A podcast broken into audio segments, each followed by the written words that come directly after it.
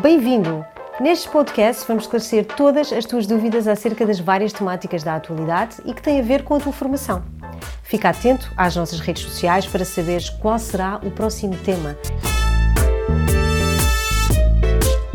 Master D Podcast. Olá a todos, o meu nome é Filipe Oliveira e uh, queria questionar-te se te lembras do desafio que te deixámos nas redes sociais uh, acerca dos nossos novos podcasts. E então, uh, hoje vamos falar sobre abandono e adoção animal e recebemos várias questões e várias perguntas de formandos nossos e, e, de não formandos, nossos seguidores também nas redes sociais. Um, e para nos falar sobre abandono e adoção animal, temos connosco o nosso tutor eh, e médico veterinário, João Salgueiro. Olá, João, boa tarde. Olá, Filipe, boa tarde. É sempre um prazer vir falar sobre um tema tão atual e tão problemático na nossa sociedade. Portanto, vou tentar responder às questões que, que os seguidores nos colocaram de forma mais assertiva. Sim, e, e, não só uh, estamos não só uh, esta questão é importante no verão, como também ainda temos uma, uma agravante uh, neste momento que é a pandemia e portanto provavelmente até houve mais casos e é isso que depois também vamos falar um bocadinho mais para a frente. Um, efetivamente há vários abandonos por ano, são centenas e centenas de abandonos. Um, e começamos uh, com uma pergunta muito, muito simples, uh, de, de, alguém que nos deixou nas redes sociais. A primeira pergunta que gostava de colocar era: como posso adotar um animal que encontro na rua? De que forma é que eu posso fazer? Posso ficar com ele? Posso.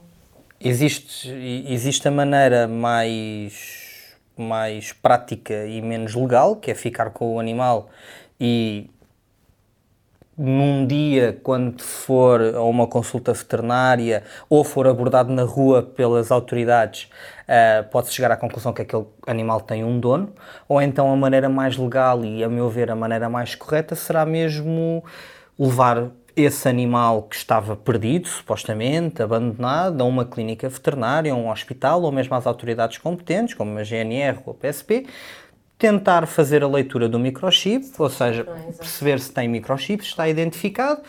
Caso esteja identificado, uh, tentar, e, e aqui o, o, trâmite legal é contactar os donos a questionar o que, o, o que levou aquele animal estar na rua e, e, transmitir essa, essa, essa perda ou esse encontro desse animal aos proprietários. E se por acaso não tiver identificado, aí sim a pessoa mostra interesse em ficar com, com o animal, segue todo o trâmite legal de identificação animal, vacinação para, uh, para as doenças que são obrigatórias, neste caso em cães uh, é, é, raiva e nos gatos não existe nenhuma vacinação obrigatória uh, para o território nacional e depois pode ficar com o animal. Mas olha, e uma questão que, eh, eh, que, que também nos chegou, que também se, se prende um bocadinho com aquilo que estás a falar. Em relação ao microchip, todos os animais têm que ter microchip, ou seja, todos os animais, falamos, uh, atenção, de cães e gatos particularmente. E no caso dos gatos, por exemplo, que não vão à rua, têm que também ter microchip? Hoje em dia, uh, antigamente não, ou seja, até outubro do ano passado não, só os cães nascidos após uh, junho de 2008 é que tinham a obrigatoriedade da colocação do, do microchip uh, de identificação, mas em outubro de 2008, uh, em outubro de 2019, peço desculpa, a legislação mudou. E passaram aqui a haver uma série de, de alterações, ou seja, passou a ser obrigatório a identificação de todo o efetivo animal em território nacional, uh, desde que seja cão, gato ou furão, Ou seja, todos os, todos, todo, todos os animais que pertencem a estas três espécies têm que estar identificadas. E essa, no fundo, permite uma brincadeira, no fundo é quase como um carro, não é? Tu quando vendes o teu carro tens é que É quase como um carro. Mudar... Sim, no carro existe o prazo dos 90 Exatamente. dias e aqui nos cães existe o caso, uh, tem que ser logo, não existe Olha, nenhum período registro, de carência. E esse registro deverá ser feito onde? Esse registro deve ser feito junto de um médico veterinário, que é a entidade uh, competente para a identificação animal, ou seja, tem que colocar o microchip e fazer a identificação numa base de dados nacional. E essa, e essa, e essa identificação, por exemplo, eu li, li há, há, uns dias, eu confesso que não estou tão dentro desta temática, mas uh, apesar de ter, ter também o animal, e uh, aqui estou, estou, também em falha, que eu acho que há aqui qualquer coisa que eu não, que eu não fiz. Muitas pessoas, mas que muitas li, pessoas estão em falha, sem saber, muitos sem saber, e por, e por culpa dos médicos veterinários e em parte também da comunicação social, que muitas vezes também pois, não passa a informação, informação mais correta. Mas o que eu li foi que, uh, eu não sei a quem é que passa esta informação, que a junta de freguesia da tua residência também ter, tem que ter conhecimento que existe um animal naquela habitação. Isso. Somos nós que o fazemos, é o médico veterinário que nós, nós vamos ter com o médico veterinário uh, fazemos essa, essa uh, dizemos então que temos o animal, ele faz os trâmites todos, processa toda, todas as questões e é ele que entra em contato com a junta de freguesia ou somos nós que temos de o fazer? Nós, uh, diga-se, portanto, os, os proprietários não. Sim. Sim. A responsabilidade está sempre do lado do proprietário. O proprietário é que tem que o fazer. Ou seja, hoje em dia, um, os animais, sejam cães, sejam gatos, têm que ter o seu registro na junta de freguesia. Ou seja, sendo que os gatos fazem um primeiro registro, e serve para a vida toda, ou seja, pagam uma licença, é feito o registro, serve para a vida toda do gato, os, os cães têm que o fazer anualmente, ou seja, anualmente têm que fazer prova junto da uh, junta de freguesia que têm a vacina da raiva e pagar a licença para existirem durante mais um ano.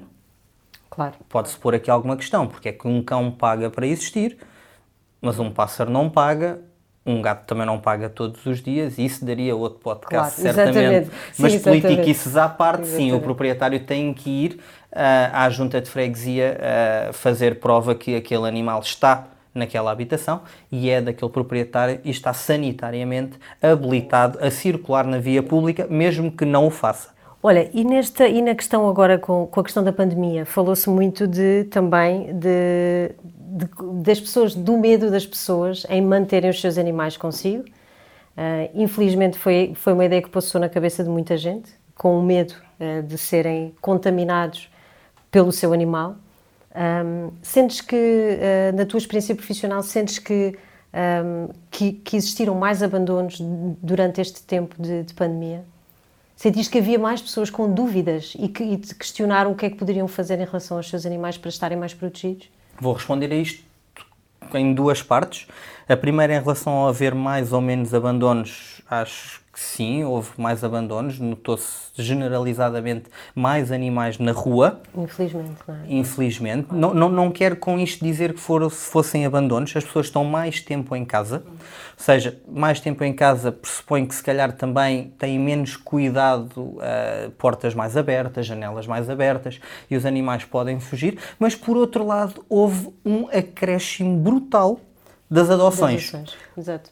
O que pode levar aqui a um problema grave a curto e médio prazo, que é pessoas que adotaram animais ou adquiriram animais, ou seja, havia de comprar um animal ou havia de adotar um animal, e que são pessoas que tiveram uma, uma esta atitude um bocadinho no fundo altruísta, porque neste momento todos estamos a passar por um problema Sim, e tinham uma companhia. Mais, ou só queriam mais companhia. É verdade. E não ponderaram muito bem o que é um animal e se calhar num curto espaço de tempo e se calhar agora com este aproximar do tempo de verão e de férias, se calhar agora pode haver um problema. Eu espero que não, mas como médico veterinário uh, é, é, algo que me preocupa, é? que me preocupa claro. um bocadinho. Respondendo à outra parte das dúvidas, uh, tanto os cães como os gatos podem ser infectados com um tipo de coronavírus, como existem vários tipos de coronavírus, alfa coronavírus, beta coronavírus, e nós aqui e, e, e, o, e, o, coronavírus que provocou toda esta pandemia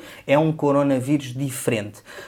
Ou seja, isto levou aqui a um, a um problema que foi donos que têm animais que têm, têm coronavírus, ou seja, que têm esta doença, que não tem potencial zoonótico, ou seja, é uma família diferente, que não passa para outras espécies, sentiram que os seus animais eram um foco de infecção dentro do seio familiar. Ou seja, isto levou certamente a abandonos, não há dúvida nenhuma disso. Eu, na minha, na minha área de residência, notei, como já disse, bastantes mais animais, principalmente gatos. E os gatos, eh, infelizmente, principalmente gatos com acesso à rua, uhum. quase todos eles têm uma doença que é peritonite infecciosa felina, que é provocada por um coronavírus. Um, e então houve muito uh, uh, um medo das pessoas de poderem contrair coronavírus, uh, o SARS-CoV-2, através do, dos seus gatos e mesmo dos seus cães, uh, mas algo não, não, nunca foi uh, comprovado Exato, que, este, que esta estirpe tivesse capacidade zoonótica uh, e que pudessem ser infectados. Podiam ser infectados sim como um telemóvel, como uma maçaneta, ou seja, claro. entravam em contacto com uma gotícula contaminada e se alguém fosse tocar nessa gotícula e levasse aos seus olhos, à sua boca, ao seu nariz, poderia ser contaminado, mas isso acontecia com um saco Exato. das compras, como eu disse, um telemóvel. Aliás, quem esteve atento também às nossas redes sociais teve a oportunidade de ver um direto que fizeste connosco acerca de precisamente a higienização do animal após a, a ida à rua. Portanto, também os cuidados, eh, todos esses cuidados. Sim, o, o, que poderiam ter para minimizar o risco do, do seu animal transmitir esse, esse vírus para, para o seio familiar. Exatamente. E agora, voltando só um pouquinho atrás à, à fase inicial desta, desta tua resposta, como é que eu sei se devo ou não adotar um animal? Foi uma, uma questão que nos deixaram também uh, e que um, e é uma boa questão. É uma boa questão e de muito difícil resposta. Responder, exatamente. Uh, um animal não é um carro, não é uma consola, não é um brinquedo que de repente uh, hoje não me apetece e vou deixá-lo de lado. Não, isso não pode acontecer. Ou seja, um, um animal é um compromisso, é, é, é um. É, é, é, ou seja, não é, mas deveria ser um membro da família, sem entrar aqui em grandes personificações exatamente, dos animais. Exatamente todos os cuidados veterinários que tem que ter em termos de identificação, como já falámos, anualmente um cão tem que ir à junta de freguesia pagar uma, uma licença, tem que levar a vacina da raiva, de, deve fazer as outras vacinas para, apesar de não ser, uh, de não ser obrigatório uh, fazer as o resto da vacinação, deve fazer de modo a prevenir a ocorrência de doenças e a gastar menos dinheiro futuramente, claro. como é óbvio, porque Exatamente. se conseguimos prevenir é muito mais barato prevenir do que tratar uma doença. Os custos, os custos de, de, hospitalização, de internamento são elevadíssimos.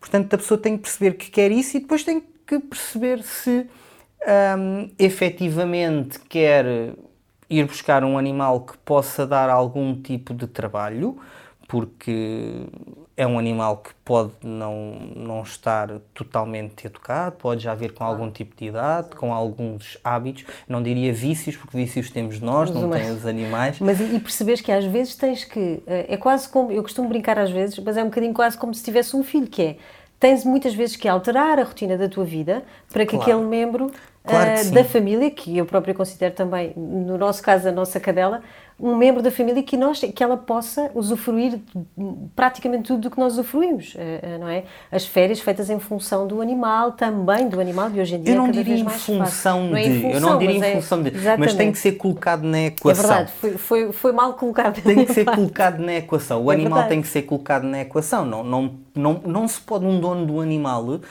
que não consiga convive, não consiga ter aqui a ajuda de familiares ou de amigos claro. diretos, não pode fazer férias de impulso. Claro. Não pode decidir, chega Amanhã vou... aquilo que os maridos e os namorados gostam muito de fazer nas alturas mais românticas, ligar à melhor faz as malas que vamos viajar agora este fim de semana. Para quem o pode fazer e acho que que o faça. Se levar o cão ou o gato, está tudo bem, Com é? um animal não se pode claro, fazer isto. Claro. E o que é que acontece, por exemplo, quando uh, encontro um cão ou gato na rua? Foi uma das questões que nos, uh, que nos chegou. E, ou, ou por exemplo, uh, se há uma ninhada que é indesejada, os donos, portanto, não podem ficar com, com, com a ninhada, o que, de que forma é que devemos proceder? Vão ter um problema grave uh, porque, como falámos ainda agora, as associações estão, estão cheias e a maior parte delas não, não conseguem dar vazão aos pedidos todos, sejam eles urgentes, emergentes, seja, seja o que for. Um, portanto, o, o que se deve fazer numa situação destas, se for um animal que, que foi encontrado, é Uh, como já dissemos ao início, contactar as autoridades, perceber se tem, se tem dono. Uh, se, não, se, não, se não tiver dono e a pessoa não puder ficar com o animal, aí sim começa um problema grave, porque contactam as, as associações Uh, as associações e os canis municipais estão cheios, não, não vão conseguir dar vazão, e as autoridades têm poder legal para fazer dessa pessoa fiel depositária do animal. E um animal adotado é um animal traumatizado? Isto é uma verdade absoluta para ti? Hum, não, não é uma verdade absoluta. Isto foi outra das questões também que um formando nosso nos deixou nas redes sociais. Isto é muito curioso e eu gostaria de falar um bocadinho sobre isto sem ferir grandes suscetibilidades, mas Uh, acho que é algo que está à vista de todos, de quem quer ver, lá está. Uh, um animal adotado não é um animal traumatizado, acima de tudo, acho que é um animal agradecido, uh, porque vivenciou algo que não é natural para ele e nunca foi. E, e, e, entretanto teve, teve uma resposta, ou seja, teve uma família que lhe quis dar algum, algum amor, algum carinho. O que é que acontece? Muitas vezes são animais que viveram na rua algum tempo, ou tiveram algum tipo de problema com, com humanos e que foram agredidos e que podem ter algum tipo de receios, como falámos há bocado, podem ter hábitos um bocadinho mais erráticos. E, portanto, podem ter alguns traumas também. Podem, podem ter ou alguns não. Traumas. Podem ou não, não é? E depois temos uma coisa muito, muito, muito grave, a meu ver, que é como já falámos, a sobrelotação dos abrigos das associações faz com que os animais tenham que lutar por tudo. Lutar por espaço para dormir. Luta... E quando digo lutar, não quer dizer que chegue a uma. Uma luta efetiva. Uma luta é? efetiva, mas. Tem ou seja, tem que fazer ganhar. por chegar lá, tem claro. que ganhar. Para comer, para dormir, para descansar. Uh, são animais muitas vezes traumatizados por isso. Exato. E a nível de punição, João, uh, qual é a punição para quem abandona na via pública, uh, para quem abandona um animal na via pública neste momento? A, punição, quando se consegue provar que pois, e depois uh, ainda existe abandono, mais essa questão. Claro. A pessoa pode dizer que o animal fugiu, mas pronto, mas por isso é que as autoridades devem ser sempre contactadas para que seja feito um auto notícia, fique sinalizado que aquele animal foi encontrado na via pública e se começar a acontecer recorrentemente, aí sim poderão tomar uh, atitudes. E uh, a punição para o abandono são, uh, é, é, é, existe uma punição de seis meses, de, que pode ir até seis meses de prisão um, ou uma multa uh, de 60 dias ou de até 60 dias, com uma série de outras coisas, como por exemplo não poder, uh, não poder uh, participar em feiras, mercados, seja o que for, ou seja, existe aqui algo que ultrapassa também um bocadinho uh, uh, só os animais de companhia, bem como ter animais de companhia. Uma pessoa pode ser uh, proibida de ter animais de companhia até 5 anos. Não percebo o que é que não é para a vida toda, mas pronto, mas durante 5 anos a mentalidade da pessoa deve mudar, não sei. João, e queres deixar algum, algum apelo a quem nos está a ouvir para sensibilizarmos em relação ao abandono e adoção animal? Queres deixar aqui alguma, algumas considerações finais? Gostava de deixar acima de tudo uh, que todos nós temos o dever de uh, reportar uh, situações que achamos que são erráticas com animais, ou seja, devemos documentar. Hoje em dia todas as pessoas têm um, ou quase todas as pessoas têm um telemóvel com câmara fotográfica no bolso, portanto sempre que virem algo que seja a vosso ver seja uh, maltrato, uma tentativa, uma efetivação de um abandono animal que documentem uh, e que reportem, entretanto, às autoridades e não adquiram animais se não se sentirem que não têm a total capacidade para, para os manter. Seja... E se não conseguirem, aconselhem-se, não é? Sim, Consultem sim, sim. um veterinário. Vão, vão um médico veterinário, claro. vão a uma clínica e questionem claro. quais são os custos, quais são os cuidados que têm que ter. Olha, se acham que não têm uh, tempo para um animal, isto agora é uma, aqui uma consideração minha, não têm tempo para um animal jovem, Uh, adotem uh, sénios, que Sim, se quiserem é um animal mais calmo, é mais se quiserem calmo. um animal que já tem alguma educação, Exatamente. Uh, adotem. Se não tiverem tempo ou paciência para passear um cão à rua, adotem um gato. Há sempre opções, não é? Existem inúmeras opções claro. do, que, uh, do que ter, experimentar e depois querer voltar atrás. Pensem nisto como se fosse uma criança que é adotada, vai para uma família, come numa mesa, vê televisão, joga consola, recebe carinho e depois uma semana depois, só porque fez xixi na cama, é devolvido ao orfanato. Portanto, Sim. se pensarmos as coisas desta maneira e puxarmos um bocadinho à nossa espécie, se calhar percebemos que, que não é assim tão diferente. Que não, não é, é, assim tão diferente. Yeah. Este foi o nosso podcast sobre abandono e adoção animal com o etutor e médico veterinário João Salgueiro. Obrigada, João. Muito obrigado, Filipe, e muito obrigado aos seguidores por todas as questões. Sem, sem as questões dos seguidores, não era possível termos aqui estes minutos de, de conversa. Exatamente. E fiquem atentos às nossas redes sociais, porque vamos lançar mais temas, vamos querer as vossas questões e vamos ter todo o gosto em responder a todas elas nos próximos podcasts.